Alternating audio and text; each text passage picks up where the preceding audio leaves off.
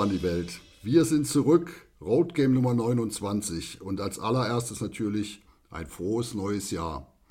Und das Jahr beginnt natürlich gleich mit großartigen Nachrichten, weil er ist zurück. Größer, lauter, schneller, besser und gesund. Hallo, Dave aus Grimmitschau.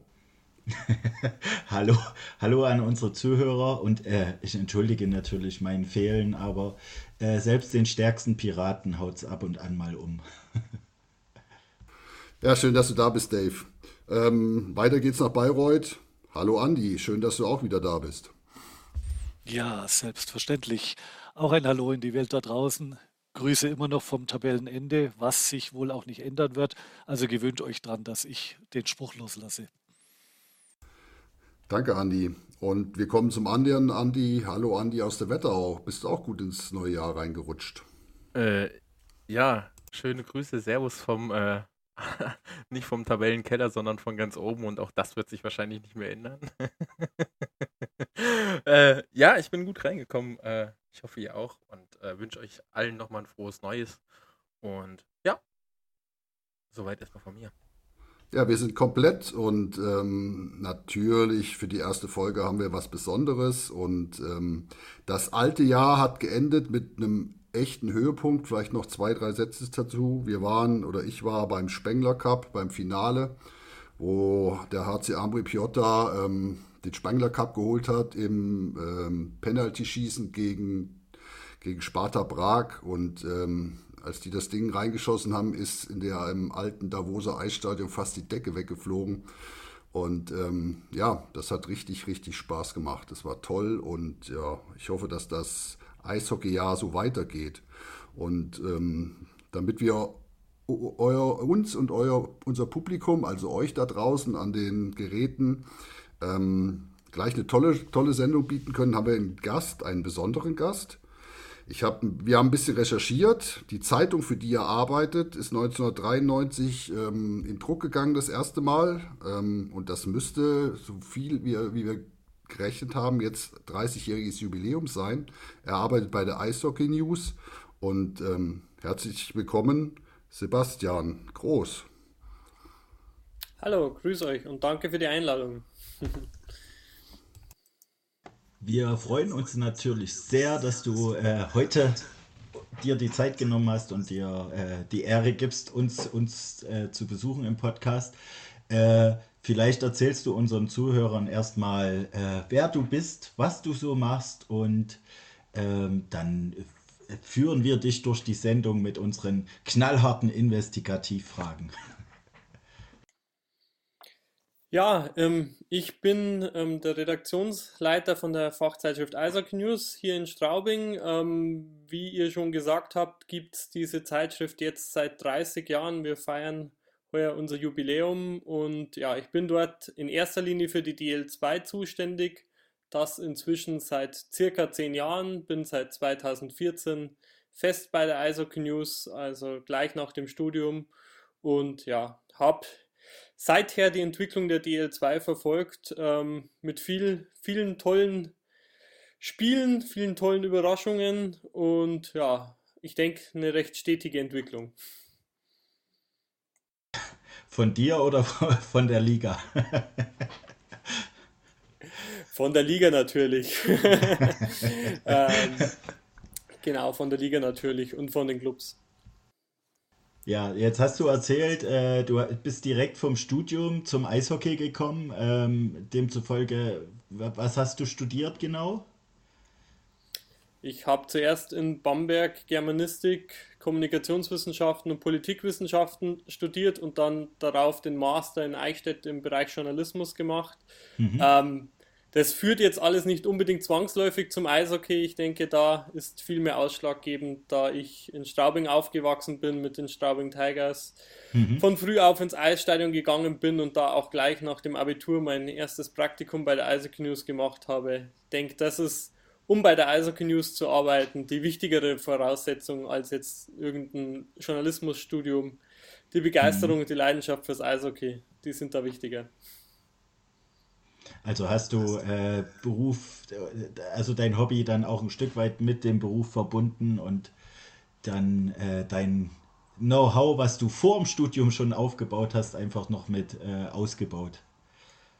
So kann man sagen, ja. Ich denke, das ist eine, eine schöne Sache, wenn man irgendwie seine ja, Freizeit, privaten Interessen mit dem Beruf verbinden kann. Und ähm, ja, das war für mich möglich bei der Eishockey News. Und ja, ich denke, in, in der Fachsparte muss man einfach ein Fan sein, ähm, mhm. wenn man da eben den Blick aufs deutsche Eishockey werfen will, aber nicht nur aufs deutsche, natürlich auch auf die NHL und alles mhm. andere, mhm. was im mhm. Eishockeysport geboten ist.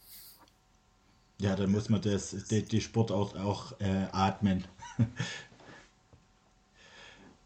ich äh, denke, der Andi aus Bayreuth, äh, der hat jetzt äh, auch noch einiges, um dich zu löchern. Also vielleicht. Ja, gucken wir mal. Danke, Dave. Ähm, ja, du, Bamberg, da schließt sich ja der Kreis. Ich bin zwar Bayreuther Fan, wohne aber in Bamberg. Von der Seite ähm, kann ich gut verstehen, dass du hier studiert hast, weil tolle Stadt, tolles Bier, kann man nicht meckern. Ähm, aber du, ja, ich habe kenne von früher die Eishockey News, ähm, habe jetzt lange Jahre überhaupt keinen Kontakt mehr gehabt. Was, was mich echt interessiert, wie funktioniert das Ganze so? Also ich meine, ich stelle es mir jetzt schwierig vor, wenn du DEL 2 machst, du kannst ja nicht quasi parallel am Wochenende ähm, 14 Spiele schauen irgendwie oder wo kommen die Berichte her? Wie läuft das? Magst du mal erzählen, wie das Ganze funktioniert? Wo kommen die Infos her? Kommen die von dir oder ja, erzähl doch einfach mal. Ja, ähm, erstmal noch Bamberg, tatsächlich eine sehr schöne Stadt. Leider gibt es kein Eishockey dort, alle Basketball verrückt. Ähm, ja, ähm, wie das funktioniert, im Prinzip basiert alles auf einem ganz großen Netzwerk aus Mitarbeitern vor Ort. Du hast schon ganz richtig erwähnt, ich kann nicht 14 Spiele am Wochenende verfolgen. Ich kann auch nicht in 14 Stadien sein. Ich kann ehrlicherweise sonntags in gar keinem Stadion sein, weil ich ja bei uns in der Redaktion gebraucht werde, um die Zeitschrift dann fertigzustellen. Wir produzieren immer am Sonntagabend direkt nach den Spielen. Dann geht das Ganze in Druck und ist am Dienstag am Kiosk. Also läuft es im Prinzip so ab, dass wir vor Ort an allen Standorten in der DL und der DL2 und an den allermeisten Oberliga-Standorten auch Mitarbeiter haben, die wöchentlich für uns berichten. Heißt, meine Aufgabe ist der Austausch mit diesen Korrespondenten vor Ort, ähm, die Themenabsprache, ähm, natürlich auch ein bisschen, wann fallen Hintergrundthemen an, wann macht man mal ein Interview, wann muss man irgendwie ein bisschen nachgehen, was Verpflichtungen angeht oder Gerüchte. Und diese Sachen zu organisieren, das ist meine Aufgabe und natürlich auch die Aufgabe von meinem DL2-Kollegen Tim Hess, der mich da jetzt seit ein paar Jahren sehr gut unterstützt, ein Bad Nauheimer. Und wir beide sprechen also wöchentlich mit unseren 14 Mitarbeitern in der DL2 die Themen ab und werden dann am Sonntag die Zeitung fertigstellen mit den Texten und Interviews, die wir von den Mitarbeitern geliefert bekommen. Und zusätzlich fallen dann immer noch so Sachen wie Hintergrundthemen, Statistiken und dergleichen auf ähm, die uns dann beschäftigen natürlich. Ah, okay. Kriege ich mal dazwischen. Sich, äh, ja, macht wie, wie stressig ist das denn, wenn man jetzt eure App, also im Prinzip die, die Online-Ausgabe erscheint ja montags morgens. Ähm, wie stressig ist es denn so ein Sonntagabend? Weil wenn noch irgendwas vorfällt, äh, noch irgendwelche Neuigkeiten dazu kommen, ihr macht ja kurze Spielberichte auch dann dazu. Ähm, wie stressig ist so ein Sonntagabend für euch?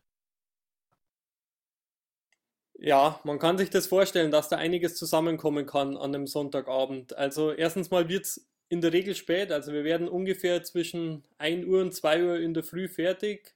Gestern war es wieder mal so halb zwei, als dann die letzten Sachen erledigt waren. Ähm, es ist natürlich so, dass auch von unseren Mitarbeitern ähm, natürlich ein paar dabei sind, die auch noch andere Aufgaben haben, als uns von der Isaac News zu versorgen, also die lokalen Medien oder zum Beispiel der Frank Enderle, der in Ravensburg ja auch noch der Club ähm, Pressebetreuer ist. Da dauert es natürlich dann auch, bis die Berichte bei uns dann ankommen. Da wird es dann mal schon mal 22, 23 Uhr und daraus dann schnell eine Zeitungsseite zu basteln, äh, das ist die große Kunst und ich denke, da macht Übung den Meister, da muss man reinwachsen. Ähm, es ist aber auf jeden Fall, sage ich mal so, in der Zeit Sonntagabend zwischen 18 und 24 Uhr schon ein Fulltime-Job von Sekunde zu Sekunde, damit diese Zeitung jede Woche fertig wird.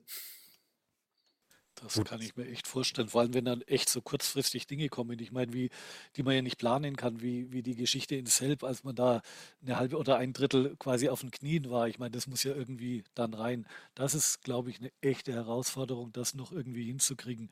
Wann ist denn tatsächlich Deadline? Also wann muss die Zeitung in den Druck gehen oder die Online-Version, damit sie am Montag früh vorliegt? Im Prinzip ist die Deadline irgendwann so zwischen 1 und 2 Uhr in der Nacht, wo die Zeitung dann in Druck geht. Ähm, wir geben an die Mitarbeiter immer so 23 Uhr raus, damit wir ein bisschen Puffer haben, um eben auf so Spezialfälle zu reagieren. Ähm, das können so große Sachen sein, wie du es angesprochen hast. Es sind aber auch manchmal nur kleine Sachen, dass irgendwelche Statistiken fehlen, irgendwelche Standorte, die Schüsse im letzten Drittel nicht mehr eingegeben haben oder die Bully-Bilanz nicht zusammenpasst. Und solche Sachen stören oder halten dann an einem Sonntagabend natürlich genauso auf, wie wenn jetzt irgendwie eine größere Sache passiert, wo man dann mit den Mitarbeitern nochmal absprechen muss, wie man das am besten mitnimmt. Okay, interessiert mich jetzt gleich nochmal, habt ihr dann, also gerade was jetzt so Statistiken betrifft, habt ihr da eine Software, die so eine Plausibilitätsprüfung macht, so was weiß ich, Spieler ist auf der Strafbank, folglich kann er kein Tor schießen oder vertraut ihr da blind auf die Daten, die ihr bekommt? Nein, so eine Software haben wir natürlich leider nicht. Ähm, wir müssen da zum einen natürlich mit den Statistiken, den offiziellen der Liga leben, die ähm, im, am Wochenende eingegeben werden. Andererseits ist es natürlich so, dass wir gerade bei den Freitagsspielen die Möglichkeit haben, da in Ruhe drauf zu schauen, ob das alles zusammenpasst. Und am Sonntag uns einfach die Zeit nehmen müssen, mein Kollege und ich, dass wir diese Spielstatistiken einfach nochmal genau prüfen. Und dann kommt es natürlich auch irgendwo darauf an, dass man später dann, wenn es um die ganzen Einzelstatistiken geht, da einfach nochmal ein paar Stichproben sammelt, um das einfach zu kontrollieren, dass das alles passt. Also das ist auch so, dass wir bei uns in der Redaktion beziehungsweise im Verlag eine eigene Technikabteilung haben, die eben für, das, äh, für die Statistiken zuständig sind. Wir arbeiten da mit einem Statistiker zusammen, der auch verschiedene Agenturen wie die DPA und so weiter versorgt. Ähm, der liefert uns die Statistiken zum Teil, zum Teil bekommen wir die direkt von der Liga und dann ähm, haben wir halt nochmal ein Auge drauf, dass das alles korrekt ist. Okay, sehr cool. Also hört sich in der Tat jetzt nicht so ähm, selbsterklärend oder ganz einfach an. Eine letzte Frage habe ich noch, dann hast du mich auch los, aber das interessiert mich jetzt einfach noch.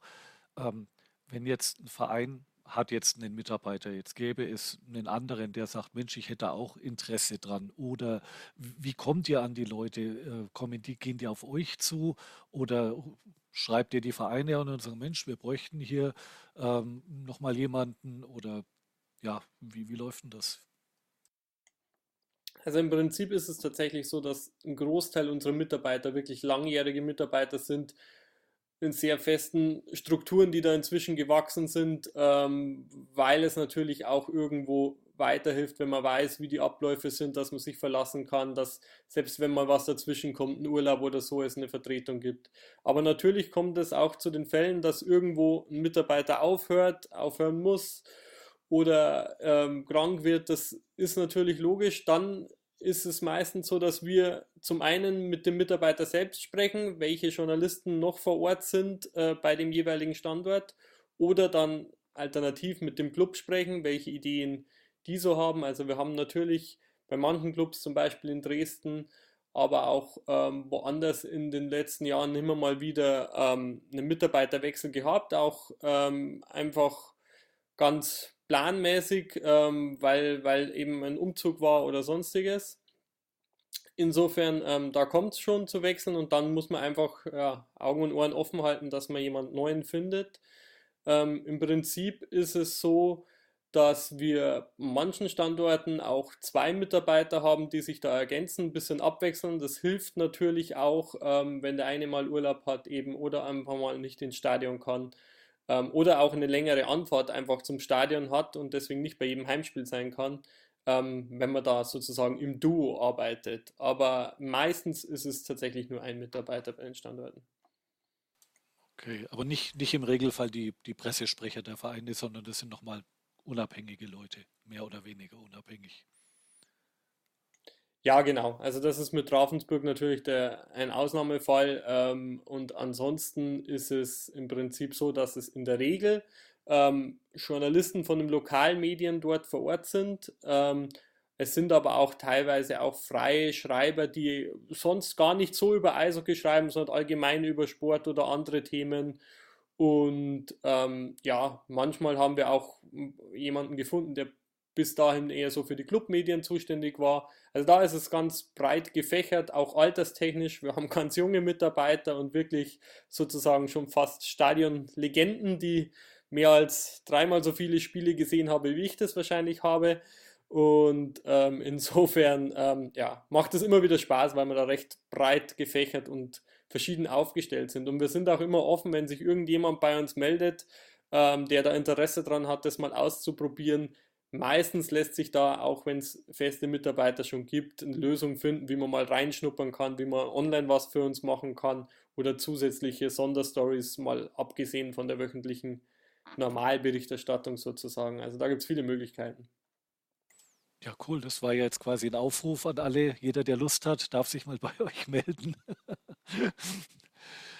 du, ich bin eigentlich mit meinen Fragen durch. Weiß nicht, ob die anderen auch noch Fragen ja. haben. Ich gehe mal davon aus.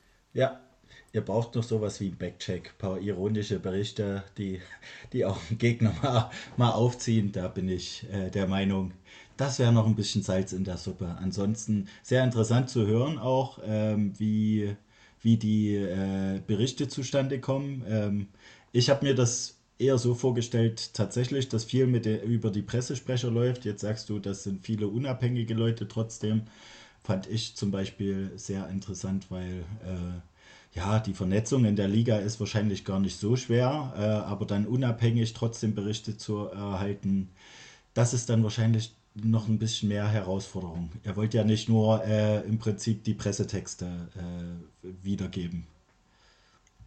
Ja, das ist der entscheidende Punkt. Ich meine, wir könnten, hätten ja keinen Anreiz für unsere Leserschaft, ähm, wenn wir sozusagen das wiedergeben, was die Clubmedien am Sonntag ohnehin dann online haben.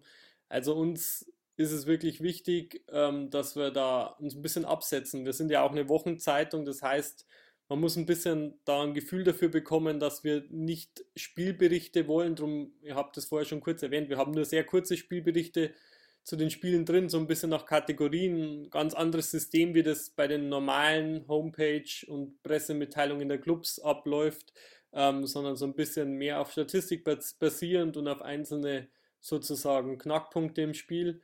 Und ansonsten setzen wir doch mehr auf Hintergrundberichterstattung, ob das jetzt Personalities zu Spielern sind, ob das Interviews sind, ob das Transfergerüchte sind, ähm, ob das ähm, ja auch Interviews mit Machern aus dem Hintergrund der Clubs sind, sei das jetzt irgendwelche Fanbeauftragten oder sind das ja, Geschäftsführer, Hauptsponsoren, sonstiges, also dass man ein bisschen was auch drumherum erfährt. Ähm, da gehen wir auch ein bisschen weg vom aktuellen Wochenende und vom Sport, ähm, damit wir da einfach Mehrwert bieten können. Und ähm, wie gesagt, also der Austausch mit den Pressesprechern ist zur Wochenausgabe eigentlich so gut wie gar nicht da, außer man braucht jetzt ein bestimmtes Foto von einem Neuzugang, wo man keinen Fotografen hat oder sonstiges.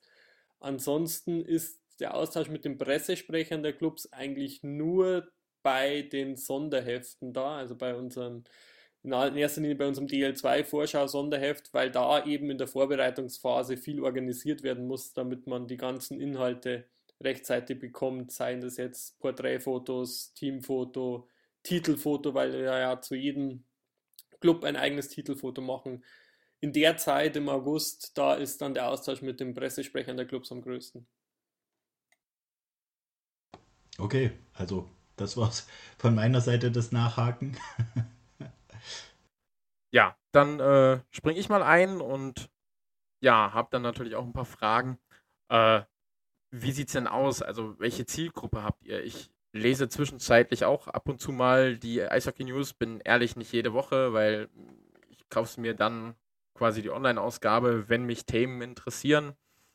Und äh, ja, welche Zielgruppe habt ihr denn? Habt ihr wirklich so diese monatlichen, Abo äh, diese wöchentlichen Abonnenten oder, oder Einzelausgaben, die ihr verkauft? Oder sagt ihr ältere, jüngere? Was habt ihr da für eine Zielgruppe? Ja, es ist natürlich so, dass wir ähm, sowohl über den Einzelverkauf als auch über unsere Abonnenten der wöchentlichen Ausgabe äh, die Zeitung vertreiben.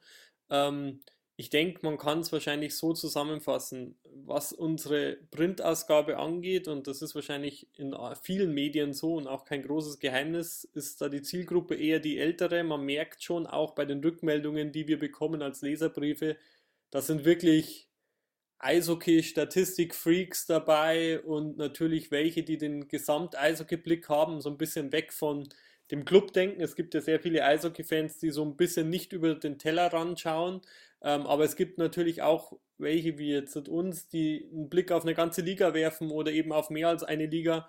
Und das ist im Prinzip die Zielgruppe, die wir natürlich auch mit der Eishockey News ansprechen. Vom Print her. Online ist es natürlich so, dass da zum einen die Reichweite natürlich größer ist sei das jetzt über Social Media oder eben mit unserer Website. Und dort spricht man natürlich auch das jüngere Publikum an. Man muss natürlich dazugeben, dadurch, dass wir ursprünglich aus dem Printbereich kommen und ähm, da auch natürlich von der Größe her jetzt kein riesen Medienunternehmen sind, ähm, ist es so, dass wir bei diesen neuen Medien wie jetzt Instagram, TikTok und so weiter dann immer ein bisschen hinterherhinken hinter den Entwicklungen, aber ähm, ja, das ist eine ganz schöne Spielwiese für uns, wo wir sozusagen auch unter der Woche dann tagtäglich äh, aktuell berichten können und ähm, das ist sicherlich was, was wir in Zukunft noch mehr ausbauen werden. Ja, dann, dann komme ich eben mal zur zweiten Frage. Ihr habt, äh, ihr hattet mal eine Paywall quasi auf der Webseite, die existiert ja nicht mehr. Ähm, äh, wieso hat man sich dafür entschieden? Also kurz, um das zu erklären, für die, die das nicht wissen, äh, Eishockey News war auch online mal kurz so, sie hatten Berichte, die frei waren, da konnte jeder draufklicken und dann gab es Berichte, die entweder, ich glaube nur als Abonnent, ne? korrigiere mich, wenn ich falsch liege, aber äh, man musste quasi Abonnent sein, ähm, um die Berichte zu lesen. Ähm, das gab es eine kurze Zeit lang. Und wieso gibt es das nicht mehr oder was spricht, sprach dagegen? Im Prinzip war das so zu der Zeit, in der das viele Medien ausprobiert haben, einfach der Hauptgrund, und man muss natürlich dazu sagen, das ist jetzt keine Entscheidung, die irgendein Redakteur trifft, das ist natürlich eine Verlagsentscheidung. Ähm, der Hauptgrund ist im Prinzip, dass versucht wurde, mit Online-Inhalten Geld zu verdienen, weil man sich über die reine Online-Werbung definitiv nicht äh, finanzieren kann. Also man kann das auch ganz deutlich sagen, man kann nicht mal einen einzigen Arbeitsplatz über die Online-Werbung finanzieren. Das heißt, wir hatten zwar so ein bisschen ein Ungleichgewicht und haben das natürlich immer noch, dass man viel Arbeit in die Website und in die tagtägliche Aktualität dieser Website und Berichterstattung steckt, die ganzen Einnahmen des Verlags aber rein über die Printseite kommen. Und so geht es leider vielen und so geht es auch wirklich vielen Medienunternehmen. Und das war damals der Grund, wieso man sagte, man probiert das mal aus mit dieser Paywall. Man weiß aber dann in dem Moment schon, und das, die Erfahrung mussten wir dann auch machen, dass man natürlich dramatisch an Reichweite verliert. Heißt, klar, es gibt diejenigen, die sich dafür entscheiden. Und es lief so, dass man als Abonnenten einen freien Zugang hatte ähm, ansonsten gab es dann verschiedene sozusagen Monatsabos, sechs Monate, zwölf Monate, ein Monat, um eben Zugriff auf die Homepage zu erhalten. Ähm, und es gab natürlich welche, die sich diese Zugänge geleistet haben, aber alles in allem muss man natürlich grob davon ausgehen, dass man ungefähr ein Zehntel seiner Reichweite verliert, die man zuvor hatte und die wir jetzt wieder haben. Und das ist dann letztendlich auch der Grund gewesen, wieso man sich nach ein paar Jahren, ich glaube es waren zweieinhalb oder so, entschieden hat, ähm, den Spieß wieder umzudrehen, die Website wieder freizuschalten und auf Reichweite zu setzen, weil das natürlich auch positive Effekte dann in die andere Richtung wieder hat. Ähm, wenn man, umso mehr Leute das man erreicht mit seinen Online-Medien, umso mehr kann man auch auf die Printmedien und die Sonderhefte verweisen. Also im Prinzip muss man mal ganz klar für den Print Werbung machen, damit äh, ihr eure Arbeit auch in Zukunft klar weitermachen könnt. Sehe ich das so richtig? Das kann man so sagen und dabei kommt es wahrscheinlich gar nicht unbedingt darauf an, weil das kann man ja verstehen, dass irgendwann vielleicht man nicht mehr dieses Papier in, Hand, in der Hand halten will, sondern das gerne auch am Tablet liest oder auf der App. Aber es ist natürlich so, wenn man online nur mit Gratisinhalten rechnet, dann gibt es natürlich viele Berufe hier im Journalismusbereich, wo man sagen kann, okay, das äh, ist halt nicht mehr finanziell machbar. Und das ist jetzt weniger ein Thema für Redakteure, sondern halt einfach für die Verlage, die da das entweder querfinanzieren müssen oder halt sich andere Lösungen suchen müssen. Gut, Ende vom äh, Lied wäre irgendwann, okay, wir müssen verkleinern, wir verkleinern das Ganze und es würde wahrscheinlich weniger, weniger Content geben, gehe ich von aus. So schmeiße ich einfach mal in den Raum wirtschaftlich, wa?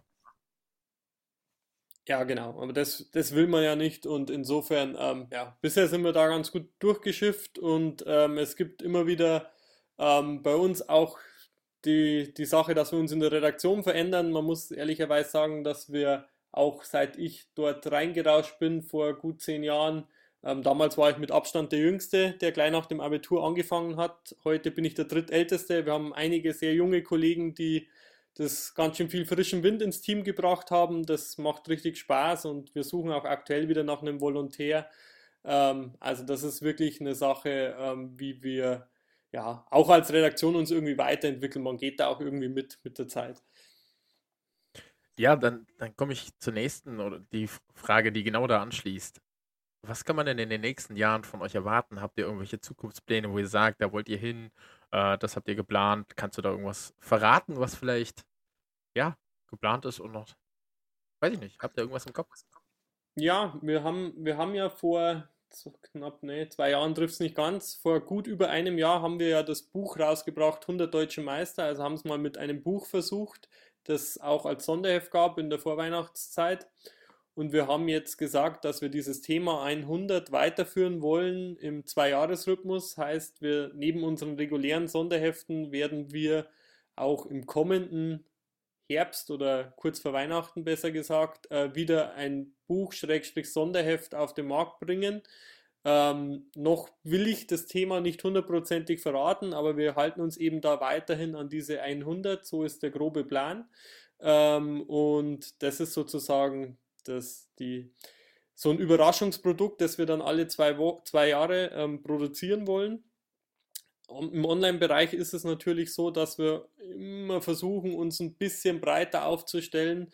Wir wissen natürlich, dass wir da gerade was Statistiken angeht, ähm, ein bisschen hinterherhinken, weil natürlich die Ligenseiten äh, alle Statistiken mehr oder weniger vereinbaren. Die haben da natürlich einen Vorsprung. Trotzdem wollen wir auch da schauen, dass wir ein bisschen mehr anbieten in Zukunft. Vielleicht auch noch ein bisschen mehr über den Sommer in Sachen Transfers machen. Wir haben da unser System im letzten Sommer schon ein bisschen umgestellt, dass wir sozusagen nicht mehr einzelne Kurzmeldungen zu den Transfers machen, sondern über den Tag das ein bisschen sammeln, ist, denke ich, leserfreundlich und gibt einen schönen Überblick, dass wir das pro Liga dann sammelt. Ähm, vielleicht bekommen wir dann noch ein paar grafische Elemente rein, wie wir das noch ein bisschen, ja, sozusagen vom Layout her schöner machen können im kommenden Sommer. Das sind so ein bisschen die Baustellen, die neben dem normalen Tagesgeschäft aktuell am Laufen sind. Ja, freue ich mich drauf. Sind wir mal gespannt, was da die nächste Zeit passiert.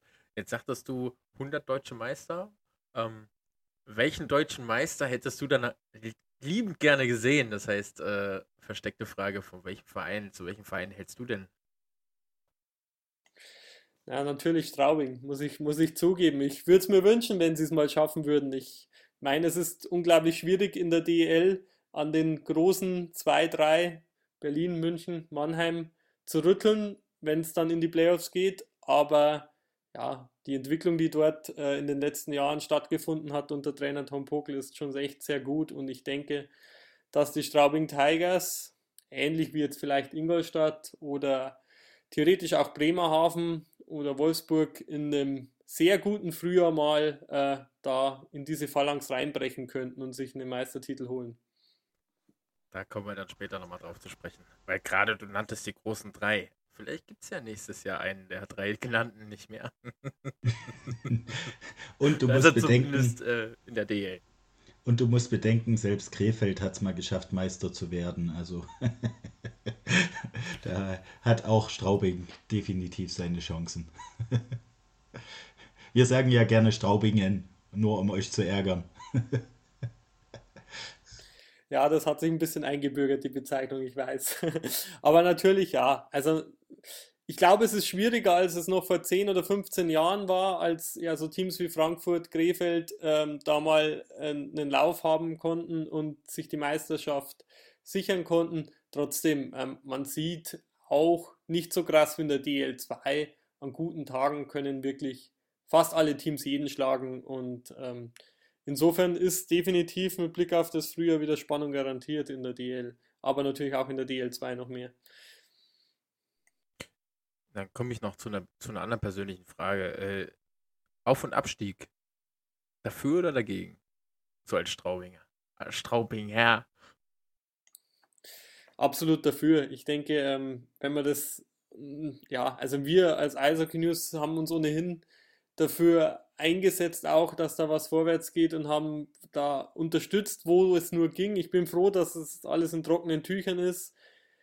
Ich hatte lustigerweise auch letzte Woche dazu schon ein Gespräch bei einem Podcast, ging es auch über die Themen, ja, Auf- und Abstieg, ist die DL2 irgendwie ein Killer für die Clubs, wenn dann so Teams wie Augsburg oder so runter müssen. Ich sehe das einfach ganz anders. Ich denke, der deutsche Sport lebt irgendwie von dem System Auf- und Abstieg.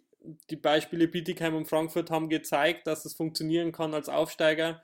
Das Beispiel Krefeld zeigt meiner Meinung nach, dass es auch als Absteiger funktioniert man muss sich das jetzt vielleicht jetzt mal ein paar Jahre anschauen, bis sich das Ganze einspielt und man braucht sicherlich mittelfristig noch mehr Möglichkeiten für DL2-Clubs, um hochzukommen, dass sich diese Auswahl nicht immer auf zwei, drei Teams beschränkt, denn das wäre schade. Ähm, aber ja, klares Ja, ich bin dafür. Und wie gesagt, wenn wir dann jetzt mal diese Saison heuer rausnehmen, wo ja ausnahmsweise zwei aus der DL absteigen könnten, ist es dann einfach auch so, wenn du letzter wirst in der DL und damit in die DL2 absteigen musst, dann ja, gibt es dafür sicher gute Gründe und nicht nur Pech oder sonstiges. Insofern ähm, ja, bin ich da auch als Straubinger und DL-Fan sozusagen absolut dafür, dass es langfristig bei Auf- und Abstieg bleibt. Ja, äh, die, die Voraussicht ist ja auch äh, eigentlich gegeben, dass es mehr werden. Ne? Einer steigt sowieso schon mal ab, auf jeden Fall, auch wenn es keinen Aufsteiger geben würde. Das heißt, einer wird sowieso mehr, der quasi ja, sich zu Krefeld, Kassel und äh, Dresden dazu gesellt. Und dann ist ja noch in Ravensburg eventuell das Thema, dass sie auch äh, 25, 2025, glaube ich, äh, DEL-Ambitionen ausgesprochen haben. Also es, es, es wird mehr. Ist ja auch Gott sei Dank gut so. Rudi, bist du schon eingeschlafen? Nein, nein, ich bin noch da. Also ich, ich, ich horche mit, mit äh, wirklich offenem Mund. Ich finde es sehr, sehr spannend, was der Sebastian uns hier alles erzählt hat. Ähm, und ich wollte dich mal fragen, Sebastian, die Frage ein bisschen verknüpft, jetzt so als Eishockey-Journalist, wenn du zu Spielen gehst, kannst du das noch genießen? Also eigentlich als Eishockey-Fan oder hast du immer den professionellen Blick drauf? Und ähm, Gibt es drei Spiele vielleicht oder zwei, die dir einfallen, so die besten Spiele ever, die du je gesehen hast? Fällt dir da so spontan was ein? Ja, also erstmal, ich kann es noch genießen. Ich denke, das ist auch ganz wichtig. Ähm, und das liegt jetzt nicht daran, dass ich, wenn ich meistens ja in Straubing ins Eishockey gehe, dass die so gut wie jedes Heimspiel gewinnen. Nein, ganz allgemein. Ich denke, der Eishockeysport hat so viel zu bieten, egal wo man ist und wo man sich ein Spiel anschaut, egal ob das jetzt in der Oberliga, der DL2 oder der DL ist. Ähm, man kann wirklich jedes Spiel genießen. Langweile, wie so oft beim Fußball, kommt da bei mir eher selten auf. Natürlich muss man als Journalist, wenn man da hingeht, mit einem professionellen Blick drauf schauen. Also die Pressetribüne ist kein Platz irgendwie für Fanschals oder sonstiges. Aber es ist natürlich so, dass man ja von dem Entertainment, das einem geboten wird im Eishockey, natürlich viel mitnehmen kann. Und darum ist es auch für mich und meine Kollegen, da spreche ich jetzt wahrscheinlich sowohl für die Redaktionskollegen als auch für die Mitarbeiter an den Standorten, immer wieder schön, wenn man live aus den Stadien berichten kann und äh, sozusagen über etwas schreiben kann, das man sich live ansieht und da die Stimmung mitnehmen kann und natürlich auch die ganzen äh, Fangesänge und sonstiges. Ähm, ich denke, da ist das deutsche Eishockey ja wirklich sehr vielfältig und bietet richtig viel Anlass an Sachen, wo man da mitnehmen kann. Besondere Spiele, ähm, da gab es tatsächlich einige. Ich denke, was, was auf jeden Fall besonders war für mich, waren meine Ausflüge zu den Weltmeisterschaften. Also ich war siebenmal in Folge bei einer Weltmeisterschaft für die Eishockey News vor Ort, habe da unter anderem, das war eines der ja, krassesten Comebacks, die ich so im Kopf habe, das Spiel von Deutschland gegen die Slowakei gesehen damals in, ähm, in der Slowakei, ähm, das dann in der letzten Minute, glaube ich, noch gedreht wurde. Ich glaube, Eisenschmidt und Dreiseitel mit den Toren, wenn ich es richtig im Kopf habe.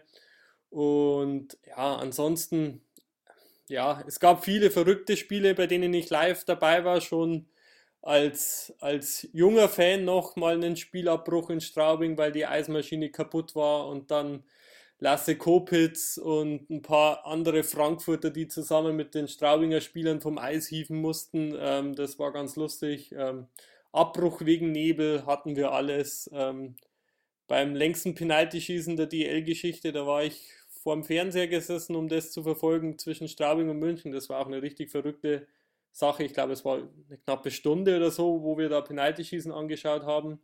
Ähm, ja, man nimmt vieles mit, auch ein paar Spiele, die man lieber vergessen möchte, aber ja, es reicht wahrscheinlich nicht eine Hand, um dann irgendwann die Spiele, die toll waren, nochmal irgendwie zusammenzuzählen. Und ich habe sicher jetzt fünf andere vergessen, wo ich mich morgen drüber ärgern werde.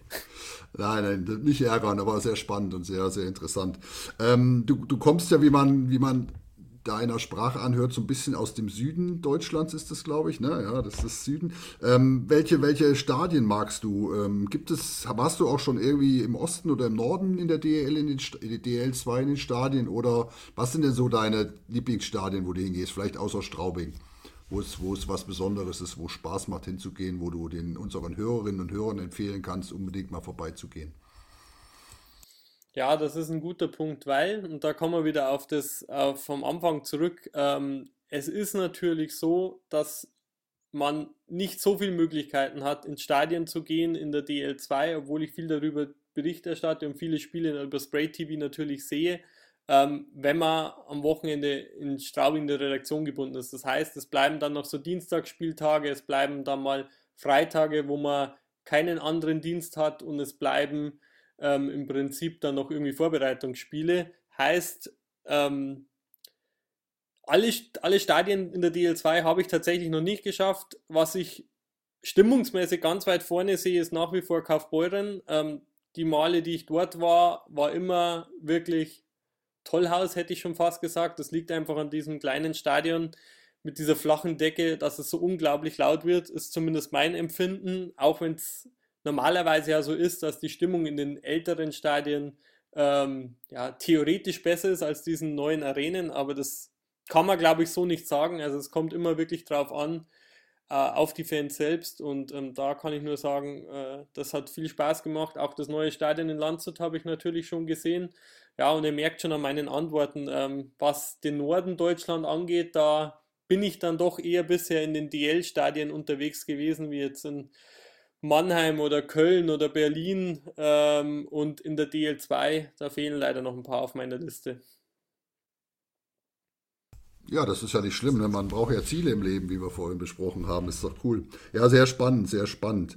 Ja, ich glaube, wir haben so die allgemeine, allgemeinen Themen so ein bisschen abgehakt und, äh, glaube ich, äh, zur spannend beantwortet bekommen und würden jetzt, glaube ich, so ein bisschen mal wirklich auf die DL2 übergehen. Dave. Hau mal rein.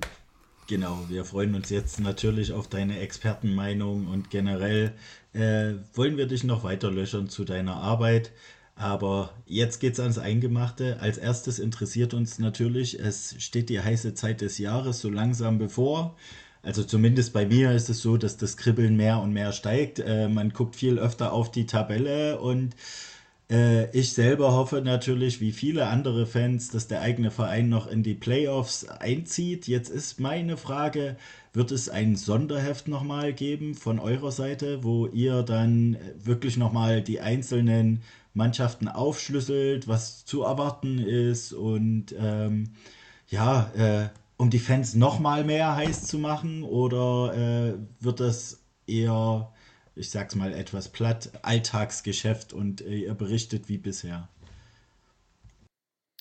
Nein, also wir haben zusätzlich zu unserem Vorschau-Sonderheft, das ja immer zum Saisonstart kommt, beziehungsweise kurz vor Saisonstart, ähm, auch jedes Jahr ein Playoff-Sonderheft gemacht und das machen wir auch heuer wieder. Das heißt, ähm, rechtzeitig vor dem Start der Pre-Playoffs und ähm, natürlich auch noch weiter vor dem Start der Viertelfinalserien ähm, gibt es unser Playoff-Sonderheft, in dem wir, und da haben wir jetzt heuer die glückliche Situation, dass alle Ligen ähm, die Hauptrunden am gleichen Tag enden, ähm, auf alle Playoff-Teilnehmer eingehen werden. Sprich, die zehn Teams, die in der DL2 in die Playoffs kommen, ähm, sind dann auch in diesem Sonderheft zu finden. Wir machen das am 5. März, also am letzten Hauptrundenspieltag abends, noch fertig und ähm, zwei oder drei Tage später, Dienstag oder Mittwoch, ist es dann am Kiosk. Also für die DL2 können wir dich da unterstützen. Wir haben äh, mit René Kontakt aufgenommen, also mit René Rodorisch, ähm, und haben unsere Playdown-Kandidaten schon abgestimmt. Äh, er versucht das noch durchzusetzen. Wir können nichts beschwören, aber wir sind dabei. Also wir können dir die schon mal nennen.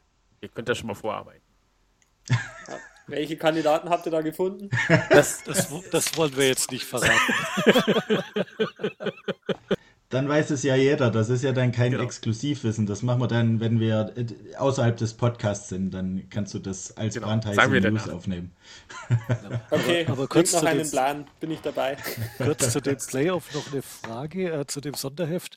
Äh, nur Playoffs oder auch Playdowns? Sorry, ich habe das Heft noch nie gesehen. Ich weiß nicht, ob die Playdowns da auch inkludiert Entschuldigung. sind. Ja, ja, alles gut. Die Frage ist natürlich berechtigt. Also es kommt, es wird natürlich in diesem Sonderheft auch ähm, auf die äh, Playdown-Serien, auf die erste Runde eingegangen. Ähm, das macht natürlich zeitlich Sinn. Andererseits ist es natürlich so, dass wir von einem Playoff-Sonderheft sprechen und verständlicherweise die Teams, die in die Playdowns müssen und gegen den Klassen, äh, um den Klassenerhalt spielen, gegen den Abstieg, ähm, da auch ein bisschen andere Gedanken haben, als jetzt irgendwie noch zusätzlich zu Interviews und sonstiges zur Verfügung zu stehen. Also wir haben das traditionell so gemacht, dass wir uns auf die Clubs konzentrieren, größer, die um die Meisterschaften spielen und die anderen in einem kleineren Umfang mitnehmen. Ja, das hört sich doch schon mal gut an.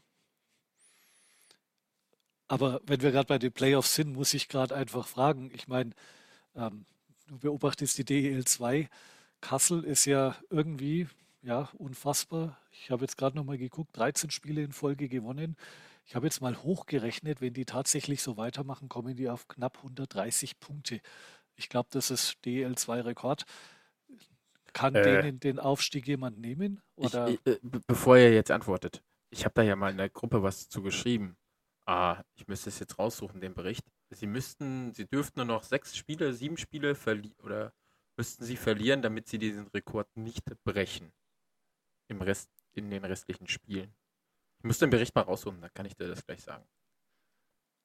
Ja, das ist ja okay, aber dass du das jetzt so siehst, das ähm, wollen wir ja gar nicht wissen. Ne, ich wollte jetzt ja da mal die Fachmeinung wissen. Glaubst du, Sebastian, kann irgendjemand Kassel am Aufstieg hindern? Ich weiß, eine Glaskugel haben wir alle nicht, aber das ist ja schon beeindruckend, was die gerade machen.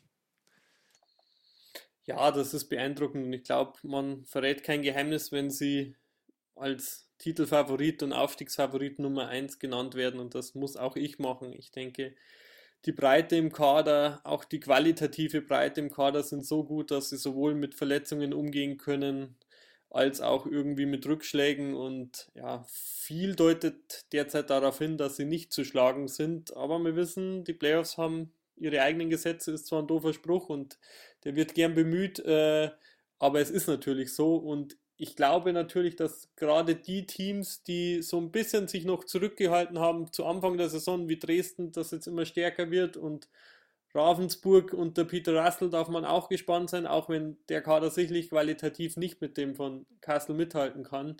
Es gibt natürlich schon Serien, wenn es spitz auf Knopf steht und ähm, mal gegen dich läuft, wo es nochmal eng werden kann. Aber sie sind der Favorit Nummer eins und ich glaube, sie werden sich durchsetzen am Ende. Einfach auch aus dem Grund, dass ich mit Bo Suber einen Trainer sehe, der genau die gleiche Aufgabe in Frankfurt hatte und sie mit einer Bravour gemeistert hat in der letzten Saison. Ja, wie man es besser nicht machen kann. Ja, natürlich. Also man muss ja auch sagen, ich meine, trotz allem ist die DEL 2 ja tatsächlich so ausgeglichen, dass tatsächlich immer alles passieren kann. Siehe jetzt Tabellenletzter gegen Kassel, wo sich äh, Kassel vier Minuten vor Schluss den Siegers geholt hat. Also da muss man schon sagen, da ist die Liga trotz aller Differenzen auch schon auch ausgeglichen. In einer Serie über sieben Spiele kann ich mir nicht vorstellen, ähnlich wie Frankfurt letztes Jahr, dass da jemand im Ansatz nur rankommt. Äh, ich ergänze kurz eben.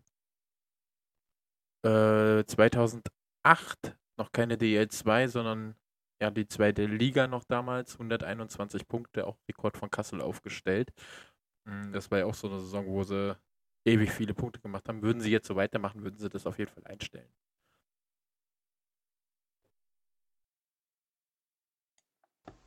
Gut, wenn wir den Sebastian hier als Fachmann für die DL2 haben, hätte ich, hätte ich wirklich mal so eine, so eine allgemeine Frage. Wie schätzt du denn gerade so die Stimmung in der Liga ein, auch bezüglich so Finanzen und Entwicklung? Sind, sind, weil es klingt alles so ruhig und entspannt.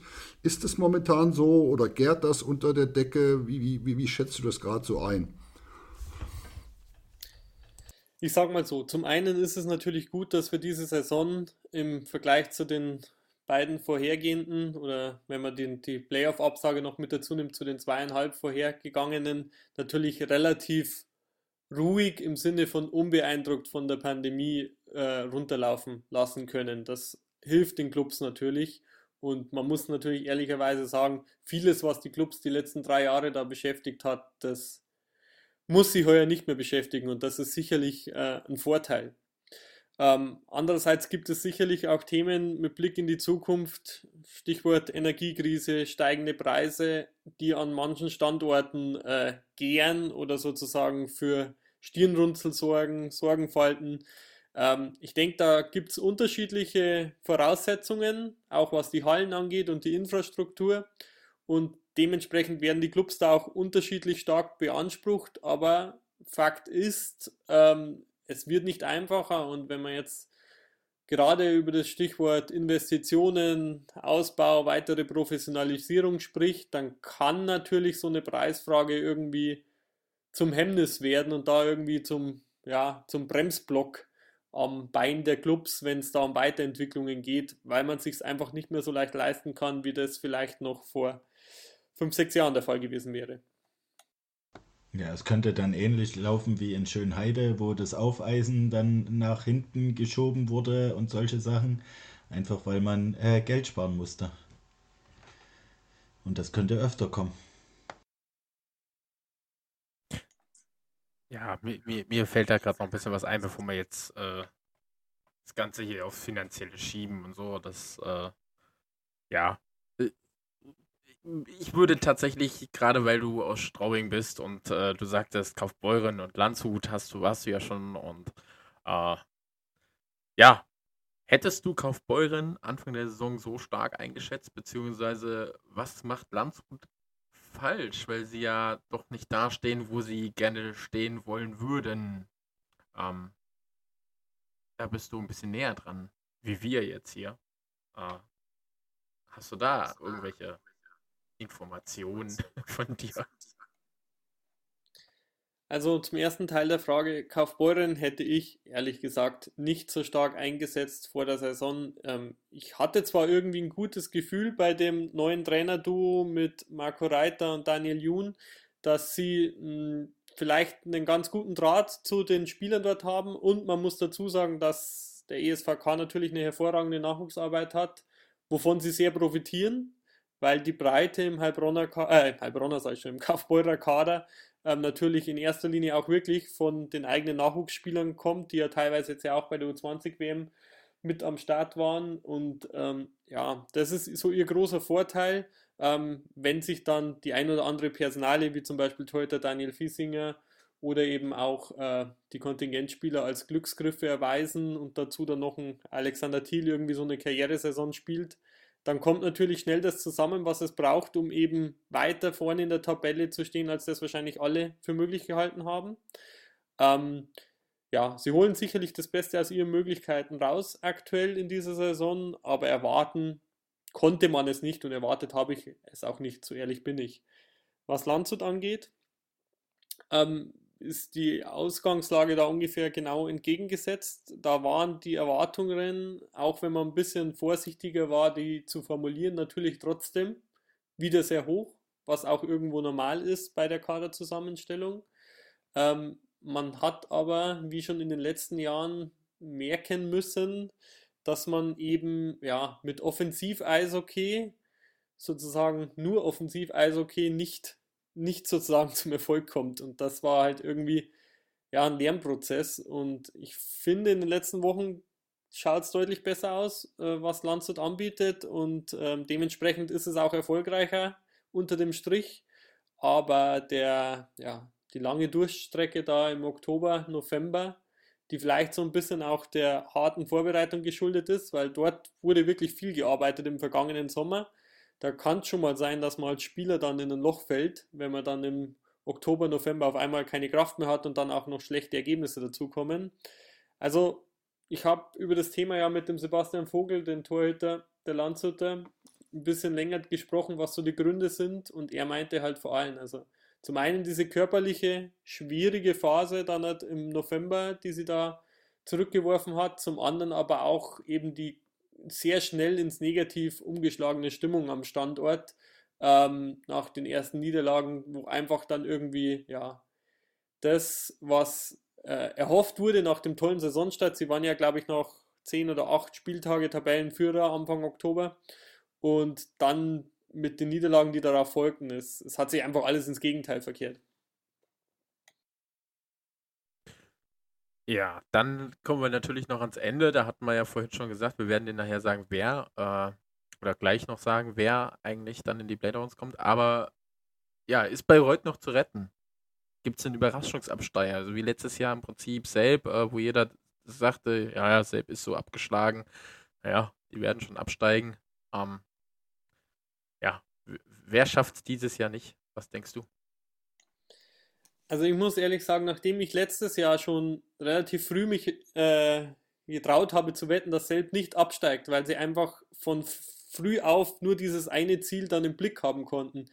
Ich sehe die Ausgangslage für Bayreuth heuer ähnlich. Klar, das klingt jetzt alles mal ultra schlimm und man hat einen Haufen Verletzte und man steht abgeschlagen als Schlusslicht da.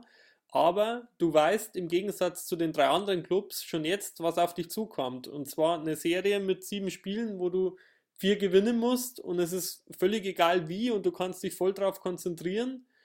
Und wer auch immer da der Gegner sein wird und am Schluss als Elfter in die Playdowns rutscht, der hatte nicht vor, Playdowns zu spielen, weil die Liga ist so eng und es ist so knapp und ich glaube, es wird sich da auch echt erst spät entscheiden und da wird ein Club Hoffnung haben, bis kurz vor Schluss irgendwie ins Playoff-Rennen einzu, ähm, also einzuschreiten zu können und dann trifft er aber auf Bayreuth in den Playdowns und das ist der große Vorteil für die Tigers. Also ich glaube, dass Bayreuth nicht absteigt, ähm, sofern sie es schaffen, dann zu dem Zeitpunkt mit vollem Kader auf dem Eis zu stehen.